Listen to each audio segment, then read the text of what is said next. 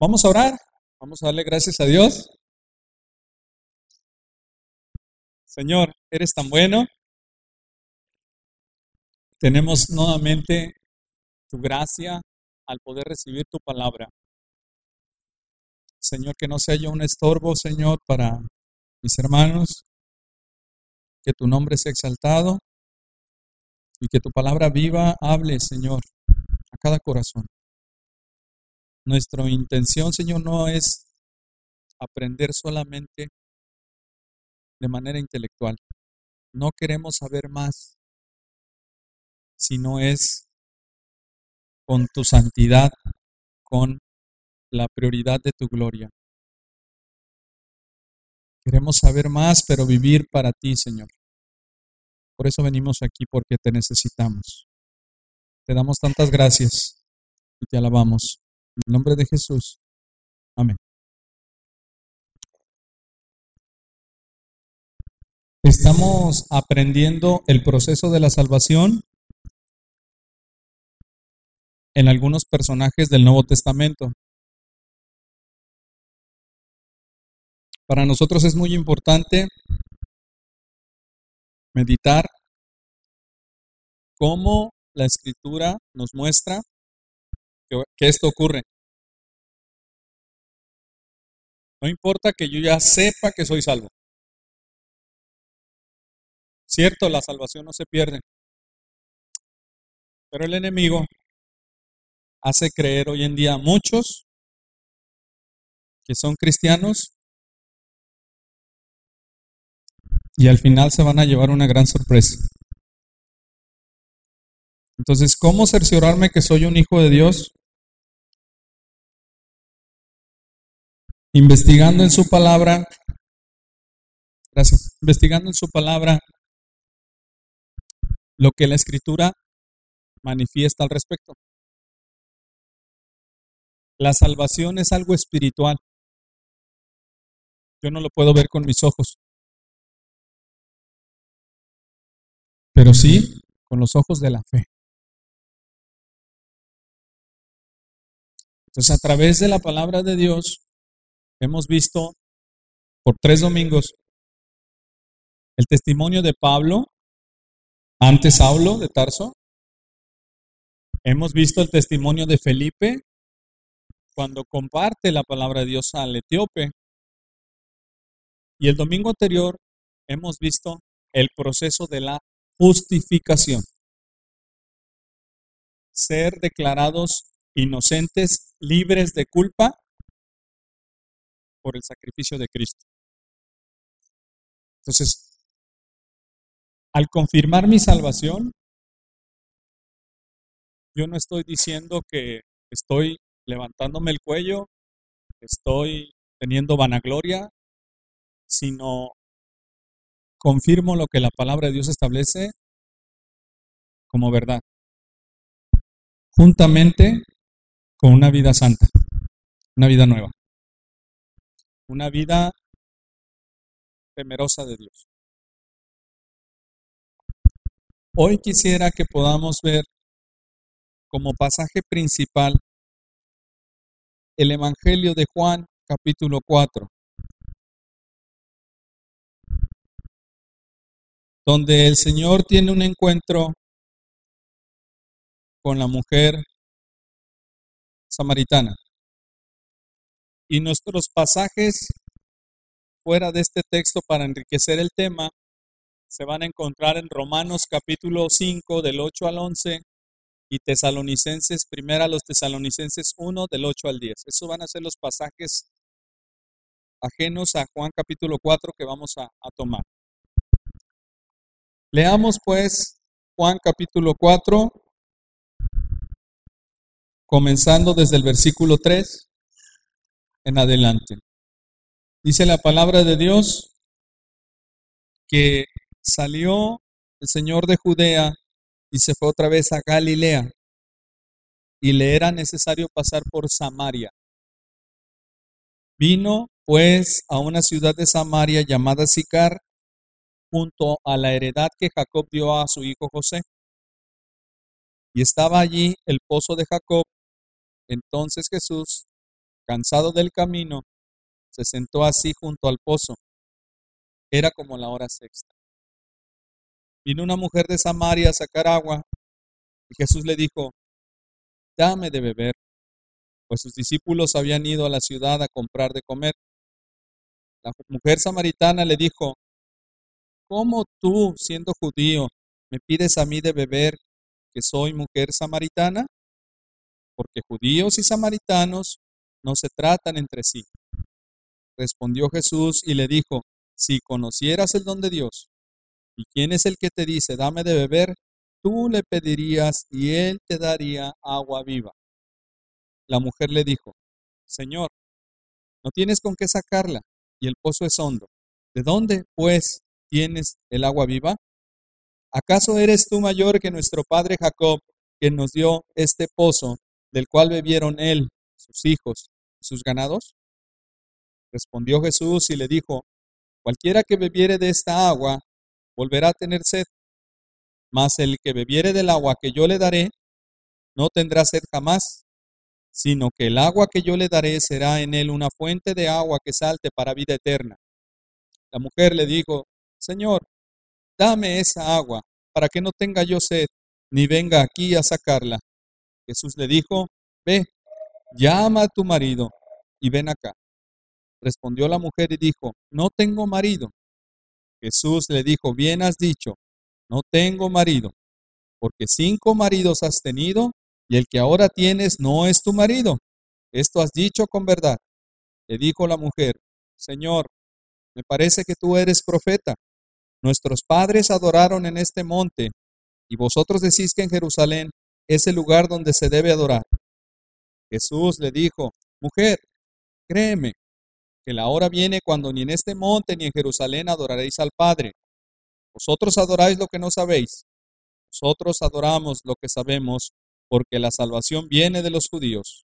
Mas la hora viene, y ahora es, cuando los verdaderos adoradores adorarán al Padre en espíritu y en verdad, porque también el Padre tales adoradores busca que le adoren. Dios es espíritu, y los que le adoran en espíritu y en verdad es necesario que le adoren. Le dijo la mujer, sé que ha de venir el Mesías, llamado el Cristo. Cuando Él venga nos declarará todas las cosas. Jesús le dijo, yo soy el que habla contigo. En esto vinieron sus discípulos y se maravillaron de que hablaba con una mujer.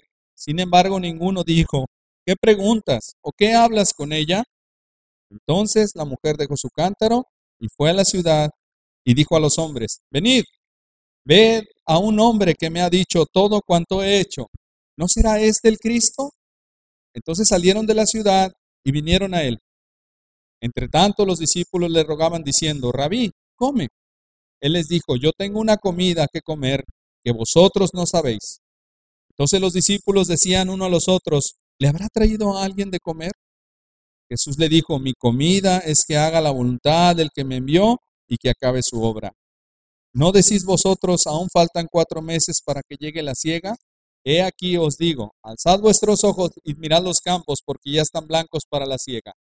El que ciega recibe salario y recoge fruto para vida eterna, para el que siembra goce juntamente con el que ciega.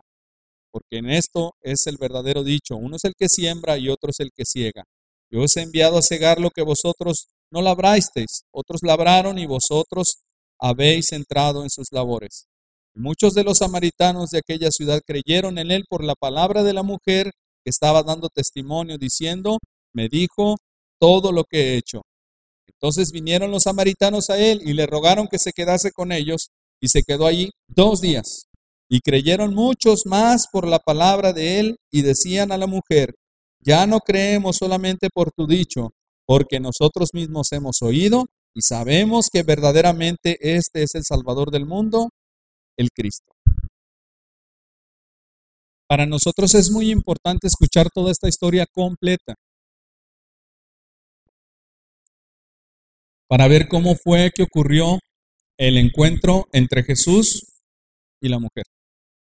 Porque lo que nos estamos estudiando, lo que estamos estudiando, lo que nos interesa es ver cómo ocurre el proceso de la salvación. Y nos recuerda la gran misericordia que Dios tiene sobre nosotros. La palabra de Dios establece que a Jesús le era necesario pasar por Samaria en el versículo 4 y que él se encontraba en la ciudad de Judea según el versículo 3 y que era necesario ir hacia Galilea. Es importante que conozcamos que para pasar por, por esta ruta, para ir de, de Judea, como dice la palabra de Dios, a Galilea, había varios caminos. Habría tres rutas que se podían tomar. Una era por la costa, la otra era rodear por la ciudad de Perea y la tercera era de una forma directa cruzando Samaria. ¿Sí? Entonces Judea está en la parte de abajo, Samaria, Galilea. La forma más, la forma más rápida de llegar a Galilea era directamente cruzando Samaria. La otra forma era por la costa. Y la siguiente forma era por la ciudad de Perea, haciendo rodear toda esa zona. Estas rutas no cortas las tomaban los judíos porque para ellos los samaritanos eran no deseados. De hecho, cuando el judío quería mencionar de forma despectiva o usar una palabra muy fuerte, una mala palabra, se decía samaritano. Para ellos el samaritano era algo aborrecible. Por tal manera, cuando ellos hacían el viaje a Galilea desde Judea, ellos preferían tomar un camino más largo para no tener que cruzar con este tipo de personas. Hay que recordar que los samaritanos son la mezcla entre los judíos y los asirios. Cuando el imperio asirio toma cautivo al reino del norte al separarse diez tribus y dos para Judá, este proceso permite que entonces los judíos se mezclen con los asirios y resulte en la eh, raza de samaritanos. Lo que podemos ver entonces es que el Señor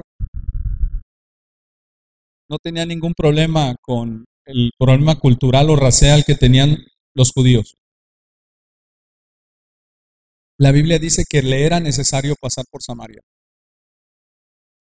Y eso nos recuerda a nosotros porque nosotros no somos parte del pueblo judío. Nosotros no, no somos parte de la, de la promesa de lo que comenzó con un pueblo escogido. Nosotros somos gentiles. La mujer samaritana era gentil, una mujer pagana. Ellos tenían otro lugar donde adorar a Dios, no en Jerusalén, en un monte llamado Jericim. Por eso la mujer le pregunta al Señor, ¿dónde vamos a adorar?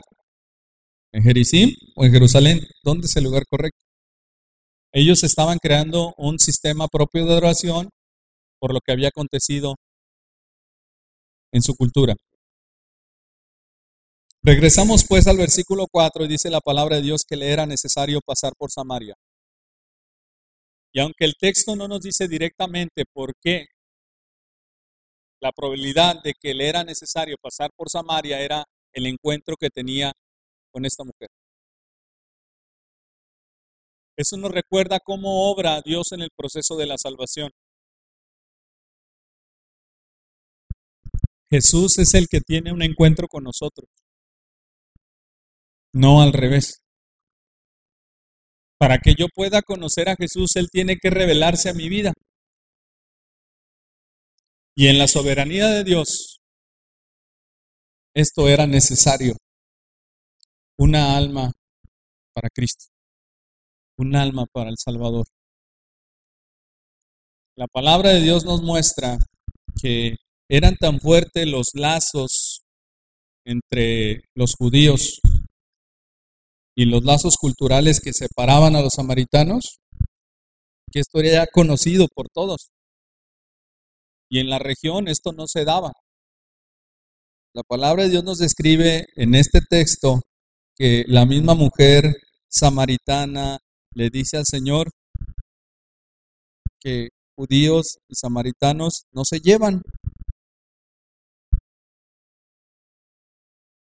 Pero para Jesús eso no importa. Hay un alma que salvar, un alma que rescatar. Esa vida está muerta espiritualmente, está en tinieblas. Y si esas tinieblas tan densas, tan oscuras, no tienen un verdadero encuentro con el Señor, van a permanecer así por la eternidad en condenación. Esto nos hace ver, hermanos, que en la misericordia de Dios somos grandemente bendecidos, porque el Señor al pasar por Samaria tenía un propósito, salvar la vida de esta mujer. Y a través de la historia de Juan capítulo 4, nosotros vamos a ver cómo el Señor conoce el corazón de esta mujer. Y eso revela la omnisciencia de Dios. Es decir, que Dios todo lo sabe. Jesús A través de, este texto también podemos ver la humanidad de Cristo. Porque en este viaje, dice la palabra de Dios, hubo una fatiga, un cansancio, versículo 6. Entonces Jesús, cansado del camino, se sentó así junto al pozo, cansado. Esto nos habla de la divinidad de Cristo y su humanidad. Pero el que Él sea humano no significa que sea menos humano. El que se canse no significa que es más Dios y menos hombre. Nos habla de que Él es 100% hombre y 100% Dios.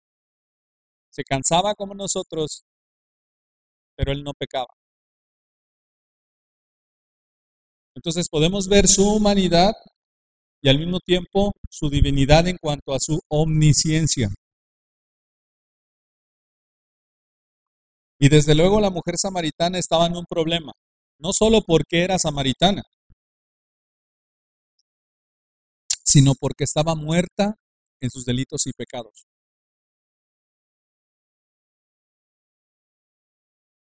El Señor Jesús le pide de beber.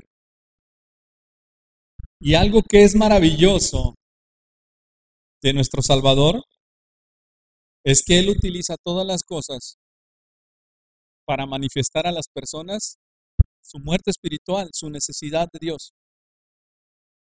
Y entonces tomó la figura del pozo para hablarle a ella de una necesidad interior.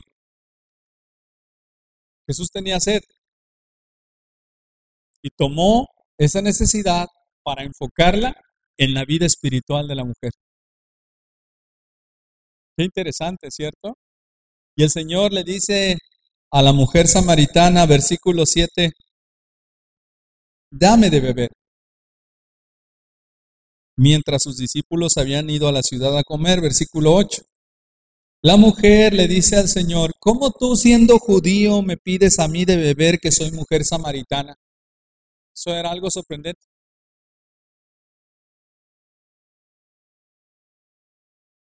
Y ella le recuerda como si, como si Jesús no supiese, ¿verdad? Porque judíos y samaritanos no se tratan entre sí. Y este es el punto interesante. Todas las personas necesitan conocer que el único Salvador, el único medio, el único camino es Cristo. Y que están en muerte espiritual, que están en condenación. La mujer necesitaba comprender esto. Y el Señor estaba a punto de revelarse a ella. Eso es gracia. Eso es misericordia. No olvidemos algo muy importante.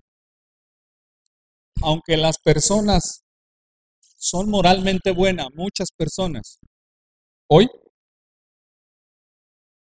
aunque tenemos buenos vecinos, buenos parientes, familiares, que no hacen cosas malas, si no tienen a Cristo, ante Dios están en condenación y están en un gran problema. ¿Cómo ellos van a darse cuenta de ese problema? Con el testimonio de la palabra de Dios, con el Evangelio de la salvación, las buenas nuevas en Cristo. Y el Señor en el versículo 10 le dice a la mujer, si conocieras el don de Dios, ¿y quién es el que te dice, dame de beber? Esto sería al revés. Tú serías la que pediría de esa agua viva. Leo textual, dice, si conocieras el don de Dios y quién es el que te dice, dame de beber, tú le pedirías y él te daría agua viva. Este texto, del versículo 10, manifiesta lo que ocurre cuando una persona ha sido tocada quebrantada con el Evangelio de Cristo. Este texto, versículo 10, me recuerda a mí lo que ocurrió cuando el Señor me rescató. Para nosotros es importante esto, porque dado que no puedo ver espiritualmente lo que pasó, en la palabra de Dios encuentro el testimonio de cómo un corazón transformado establece este proceso. Y el Señor está diciendo, si conocieras el don de Dios, el regalo de Dios, lo que Dios tiene para ti, ¿y quién es el que te está hablando? ¿Quién es el que te dice dame de beber? Esto sería al revés. Porque la verdadera fuente de agua viva soy yo, está hablando el Señor. Pero esto no puede ocurrir a menos que la mujer conozca quién es Cristo. Y en el proceso de la salvación, ninguna persona puede pedirle al Señor que Él sea su fuente de agua viva si no le conoce a Él como la fuente verdadera y la única.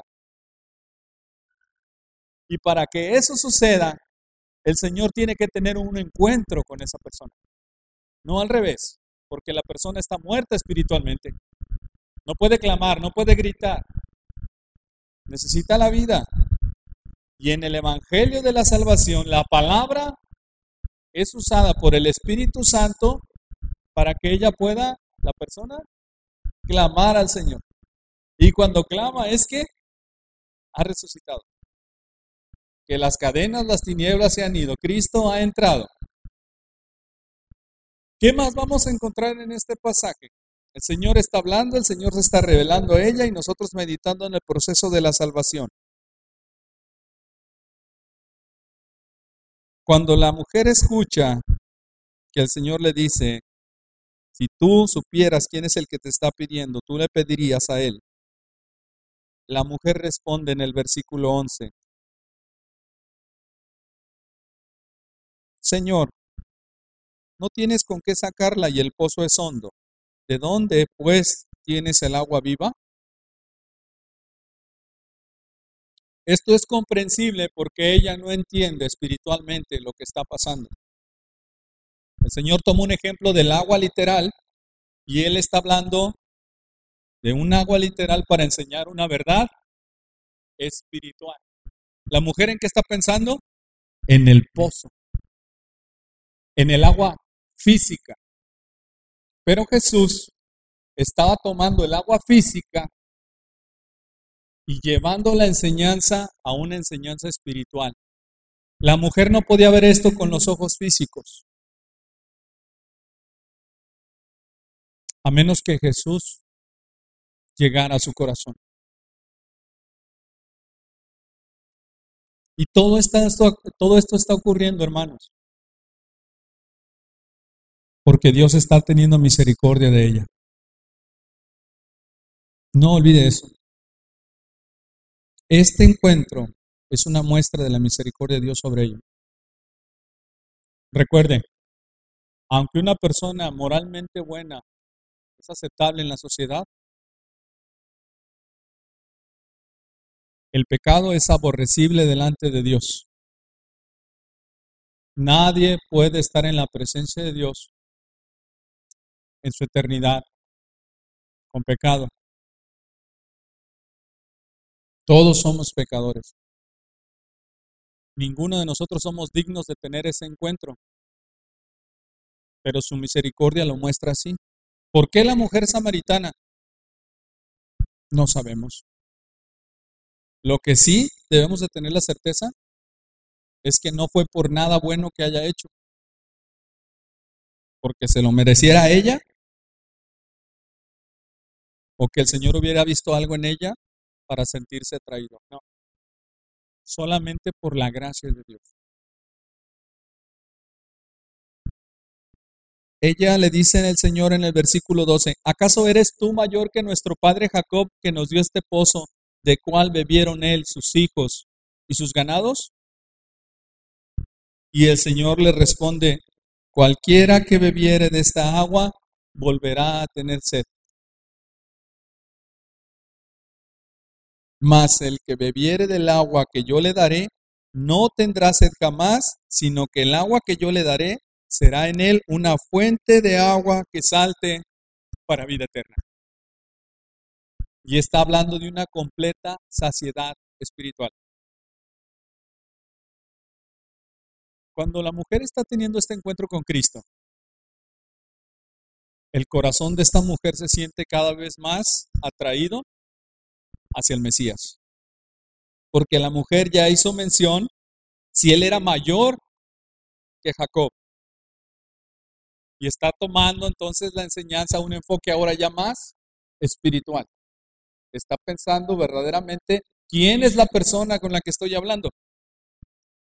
Y el Señor se revela aún más y le dice a esta mujer, al beber de mí, en el verso 4, ya no habrá sed. Estoy parafraseando. Sino, esta agua de la que hablo va a ser una fuente de agua que salta para vida eterna. Ya no va a haber más sequedad. Va a haber un constante brotar de vida.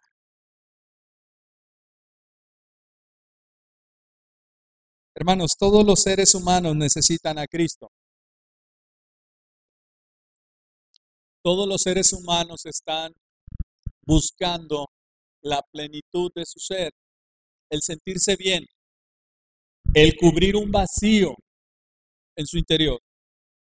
Algunos buscan por medio de los bienes materiales que tiene que ver con los placeres.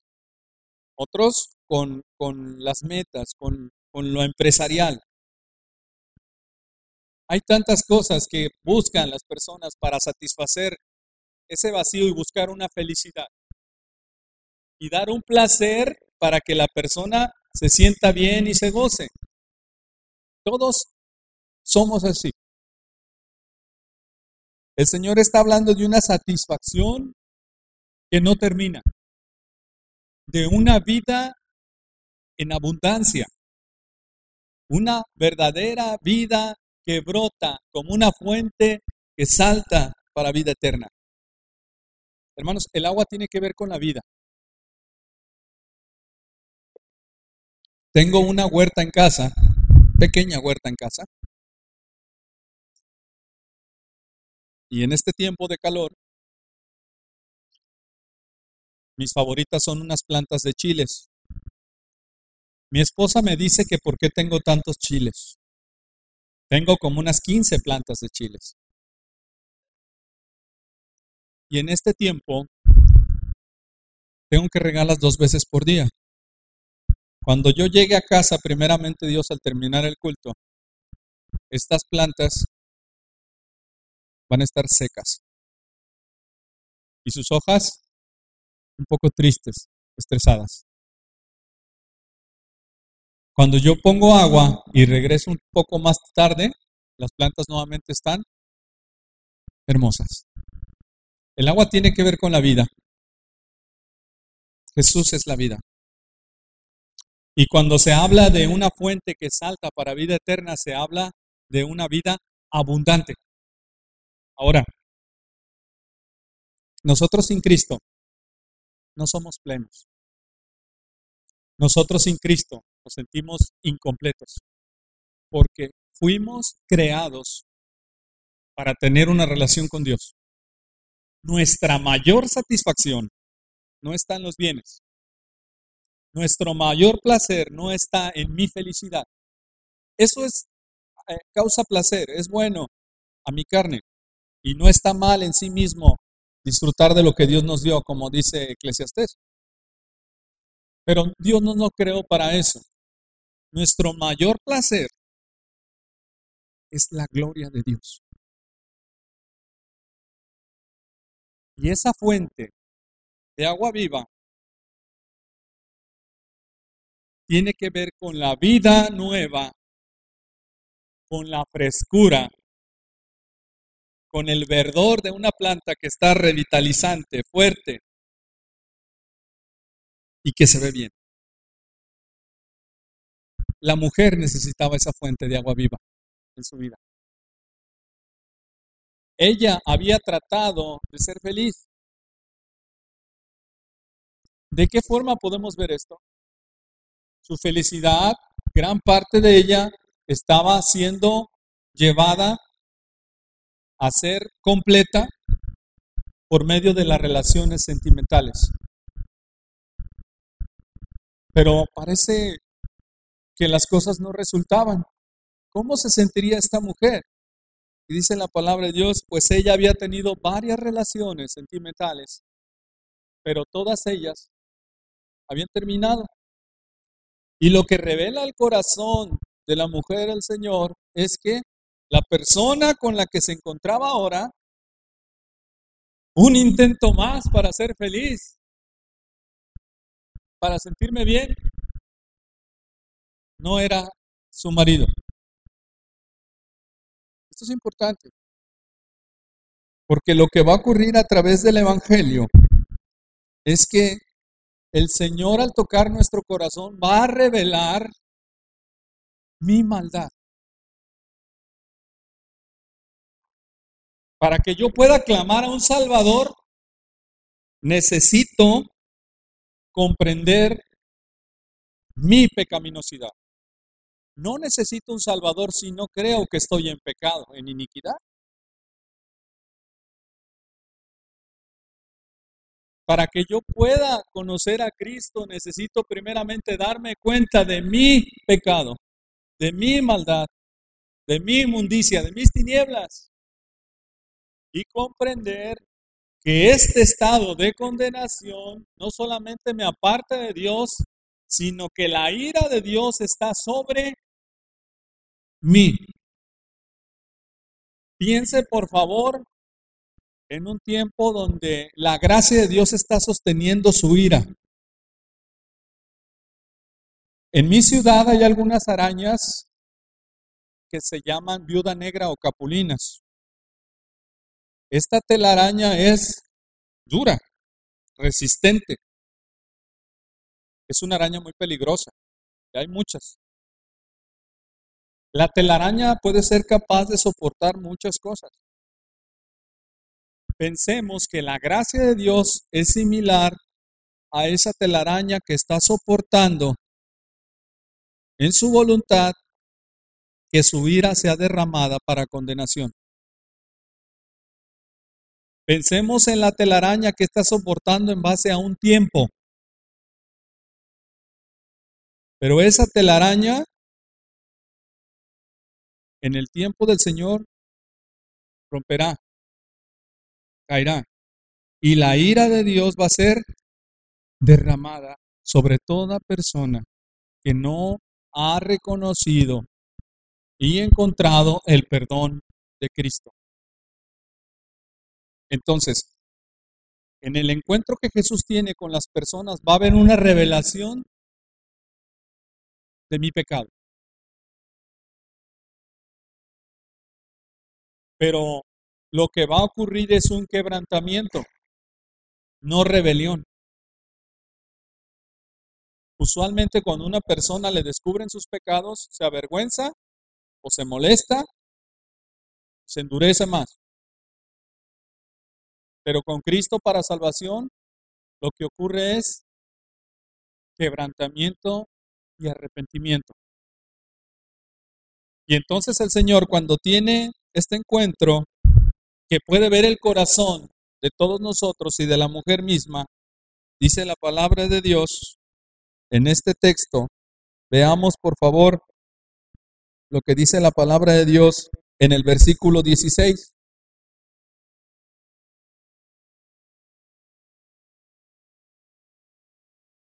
En el verso 15 la mujer le pide el agua al Señor y le dice, dame de esa agua para que no tenga sed ni venga aquí a sacarla.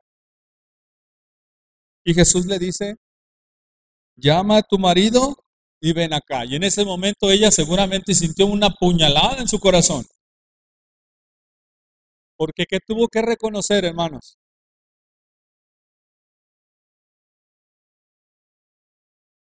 Que con la persona que estaba no había un matrimonio.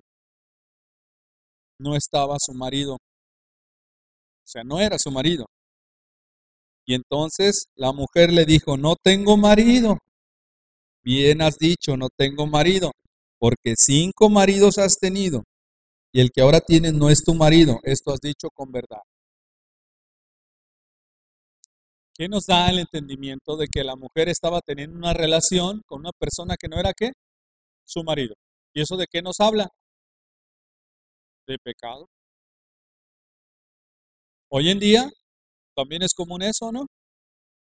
Que las personas forman una relación, establecen un vínculo sentimental, pero no se casan. ¿Y qué dice la palabra de Dios al respecto? Esto es pecado. Eso es lo que va a hacer Cristo cuando tiene un encuentro con nosotros, hermano. Recordarnos la situación de nuestro corazón y la necesidad de que corramos al Salvador para que nosotros podamos reconocer nuestra maldad, nuestra iniquidad y podamos pedir perdón a Cristo. Sin arrepentimiento, hermanos, no hay este evento de la salvación. Toda persona tiene que arrepentirse de sus iniquidades, de su maldad, reconocer su condición e ir a Cristo. Ahora, esto es muy importante. ¿Por qué? Porque no solamente estamos hablando de una oración, de repetir, sino una revelación de mi vida interior y mi necesidad del Salvador. Cuando la persona es llevada a repetir una oración y no ocurre este evento donde el Señor quebranta y revela la maldad, no podemos ver una transformación, porque repetir puede hacerlo cualquiera. Pero cuando vemos en la palabra de Dios el proceso de un encuentro con Jesús, el quebrantamiento, el arrepentimiento y la palabra de Dios revelándose a tu vida tratando de que tú puedas ver, porque el Señor ve todo. Tratando de que tú puedas ver tu maldad, de que yo pueda ver mi maldad para ir corriendo a Cristo el Salvador. Esto es importante en el proceso de la salvación. Jesús le dijo a los fariseos, los sanos no tienen necesidad de médico, sino los enfermos. Ahora, ¿estaban sanos los fariseos? ¿Libres de pecado? No. Pero ellos no se creían enfermos. Y si no me creo enfermo, no necesito a un doctor. No te necesito, Cristo.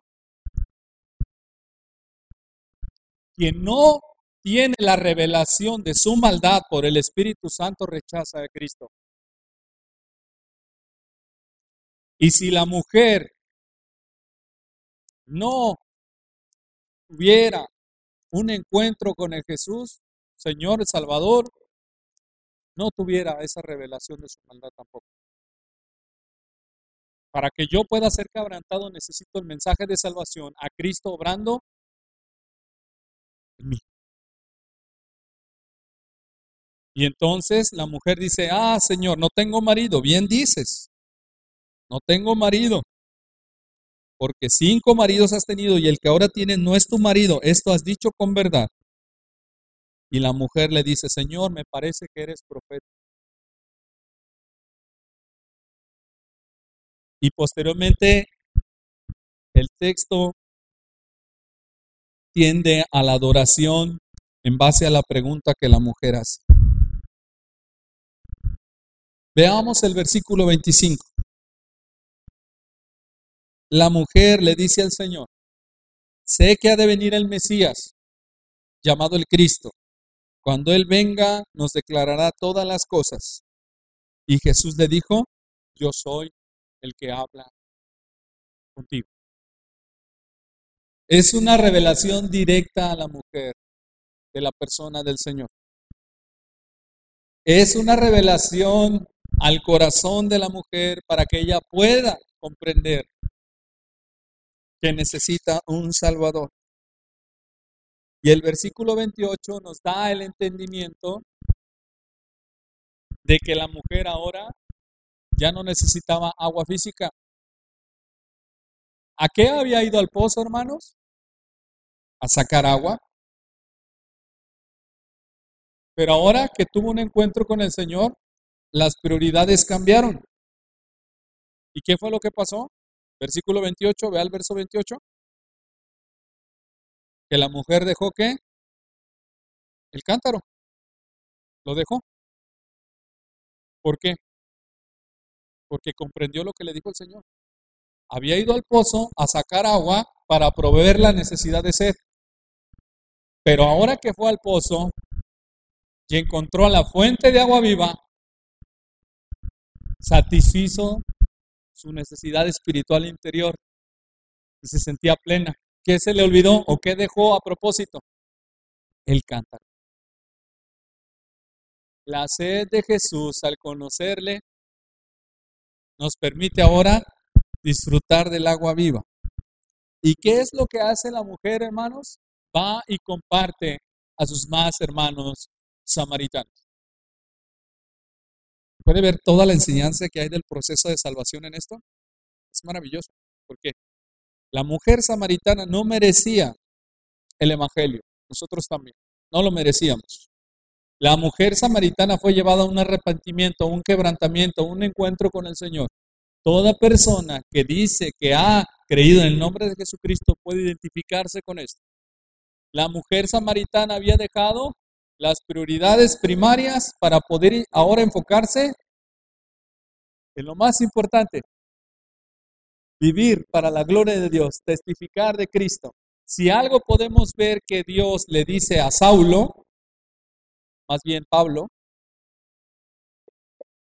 es que lo ha llamado a ser ministro y testigo. Y eso es parte del Evangelio. Al conocer la fuente de agua viva, la mujer se da cuenta de lo que antes no tenía. Ella ahora podía disfrutar la plenitud de Dios y quería que los demás pudieran tener esta bendición. ¿Qué hace la mujer? Va y comparte su encuentro con el Salvador. ¿Qué ocurre después? La palabra de Dios nos dice en el versículo 39.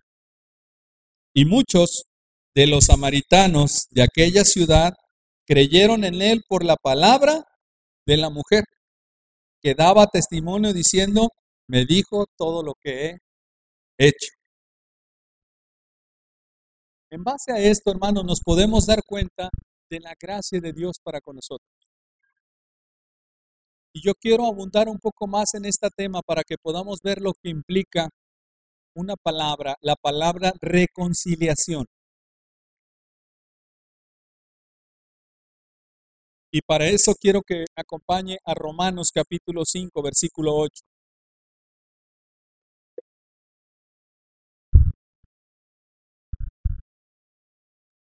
Esto ocurre en el proceso de la salvación. Romanos capítulo 5, versículo 8 dice, Mas Dios muestra su amor para quién? Para con nosotros, que siendo aún pecadores, Cristo murió por nosotros. Y el verso 9 dice, pues mucho más estando ya justificados en su sangre por él, seremos salvos de la ira. Porque si siendo enemigos fuimos reconciliados con Dios por la muerte de su Hijo, mucho más estando reconciliados seremos salvos por su vida. Y no solo esto, sino también, que también nos gloramos en Dios por Él, nuestro Señor Jesucristo, por quien tenemos, por quien hemos recibido ahora la reconciliación. Hermanos, la palabra reconciliación tiene que ver con unir, la palabra reconciliación a nosotros nos da un entendimiento de volver a conciliar. Y para que exista una reconciliación tiene que haber habido una ruptura, ¿cierto? En esta palabra reconciliación nosotros vamos a encontrar una serie de vocablos griegos, por supuesto, que es el idioma original del Nuevo Testamento, que nos van a dar el entendimiento de un intercambio el sustantivo reconciliación y el verbo reconciliar tienen que ver con una palabra griega catalaje y catalazo. Y estas palabras en un principio tienen un sentido de intercambio monetario, financiero. Entonces, cuando los griegos tocaban esta palabra catalazo, tenían que hablar, daban el entendimiento de un intercambio monetario.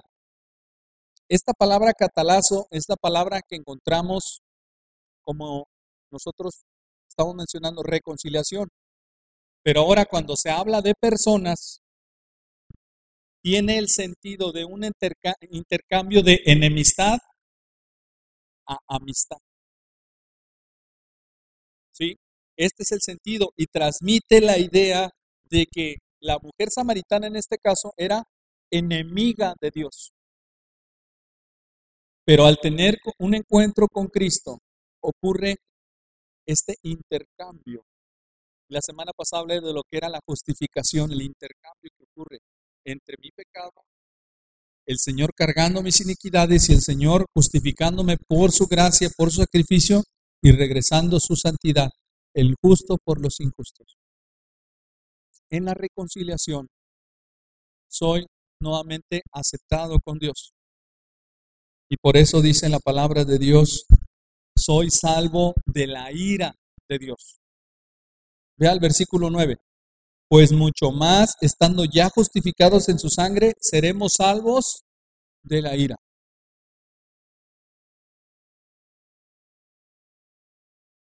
Hermano, debemos de estar agradecidos con Dios. La ira de Dios está sobre todos los seres humanos porque están en delitos y pecados. ¿Y qué fue lo que nos libra la ira de Dios?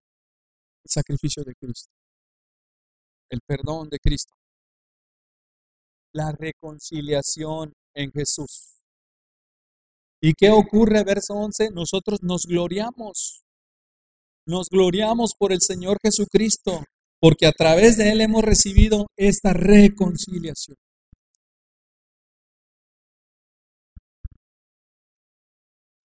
Veamos ahora primera a los tesalonicenses capítulo 1. Con este pasaje terminamos. Primera a tesalonicenses capítulo 1.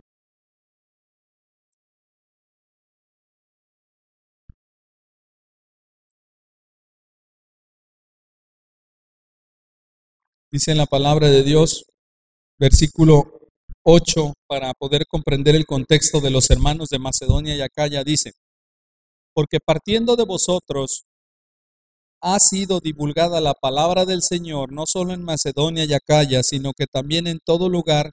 Vuestra fe en Dios se ha extendido de modo que nosotros no tenemos necesidad de hablar nada, porque ellos mismos cuentan de nosotros la manera en que nos recibisteis y cómo os convertisteis de los ídolos a Dios para servir al Dios vivo y verdadero. Y dice la palabra de Dios, y esperar de los cielos a su Hijo, al cual resucitó de los muertos, a Jesús, quien nos libra de la ira venidera. La mujer samaritana recibió del Señor salvación. Y la mujer samaritana ahora tenía la oportunidad ahora nueva de que al conocer a Cristo podía verdaderamente adorar al Hijo de Dios. La palabra de Dios nos recuerda a nosotros lo que ocurre cuando una persona se convierte al Señor. ¿De dónde viene? De los ídolos.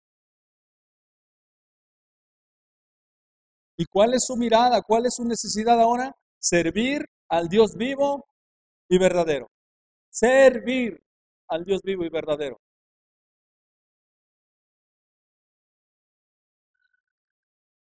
Crecer en Cristo, glorificar a Cristo, servir a Cristo. No olvidemos eso. Estamos aquí para servir al Dios vivo y verdadero. Eso nos muestra que yo soy un instrumento y Él es Dios. Y mientras sirvo al Dios vivo y verdadero, le espero. Servir, y vea lo que dice el versículo 10, y esperar. Y esperar de los cielos a su Hijo, el cual resucitó los muertos, a Jesús quien nos libra de la ira venidera. Hermano, Señor rescató a la mujer samaritana, la perdonó, tuvo misericordia.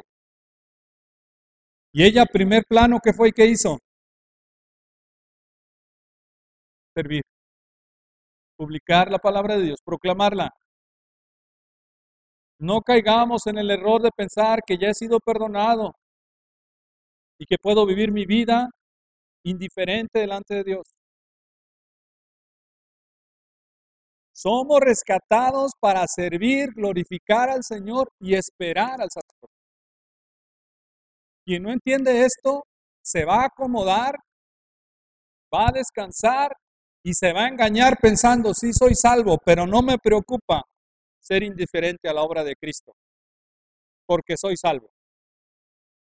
Yo conozco perfectamente el plan de salvación y tengo mucho conocimiento ¿Qué me puedes enseñar a mí?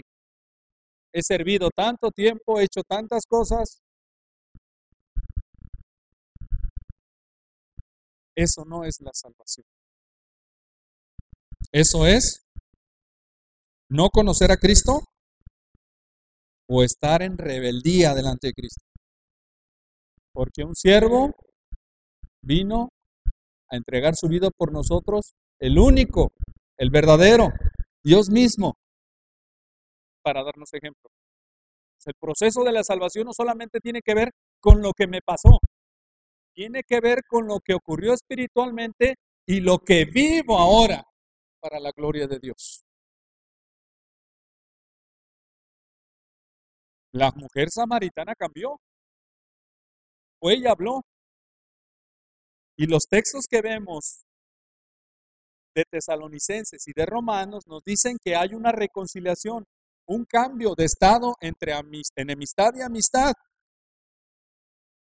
una nueva vida, un librarnos de la ira de Dios y tesalonicenses nos dice un esperar y un servir a Dios. Y la ira sigue estando vigente, hermanos, solo que está bajo la paciencia de Dios.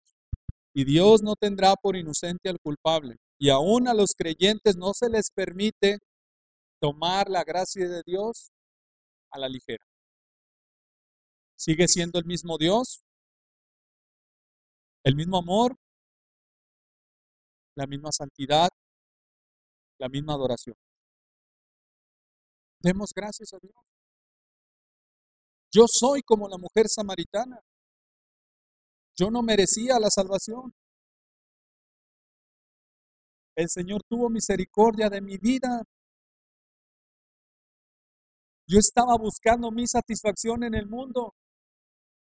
Yo recibí una instrucción buena de mis padres y pensaba que estaba bien.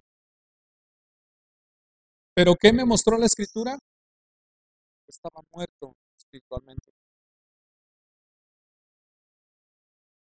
La palabra de Dios nos muestra entonces el proceso, hermano, de salvación y nos recuerda que cada siervo de Dios, sierva de Dios, necesita seguir a Cristo. Pero algo es maravilloso en este pasaje también. La mujer al conocer a Cristo no tuvo sed jamás. Yo tengo que echar agua llegando a mis plantas ahorita llegando. Si no se mueren. La vida eterna en Cristo nunca termina. Es completa. Demos gracias a Dios. Señor, gracias por tu palabra. Gracias, Señor, por tu salvación. Pensar, Señor, en que hemos sido perdonados y hemos sido llevados, Señor, a una reconciliación contigo. Y no merecedores ya de tu ira, no por mis méritos, sino por los méritos de Cristo, me hace estar sumamente agradecido. Permíteme, Señor, servirte. Permíteme proclamar tu palabra. Permíteme, Señor, vivir en santidad, en gratitud. Y gracias, Señor, porque solamente en ti he encontrado lo que el mundo no es capaz, Señor, de otorgar a mi vida espiritual. Gracias porque a pesar de que hemos cada uno de nosotros probado los bienes materiales, estamos por cierto, Señor, con esa seguridad, esa certeza de que solamente tu palabra, tus caminos, sacian de verdad.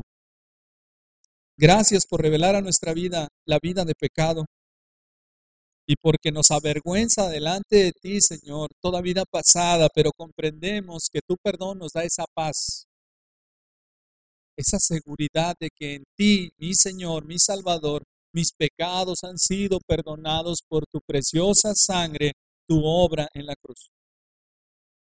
Gracias, Señor, por tu gracia, por tu misericordia y por permitirnos ver este proceso de salvación. Fuera de enorgullecernos, Señor, permítenos sensibilizarnos y humillarnos, pero al mismo tiempo gozarnos, porque hemos sido grandemente bendecidos en tu nombre. Tantas gracias te damos en el nombre de Jesús.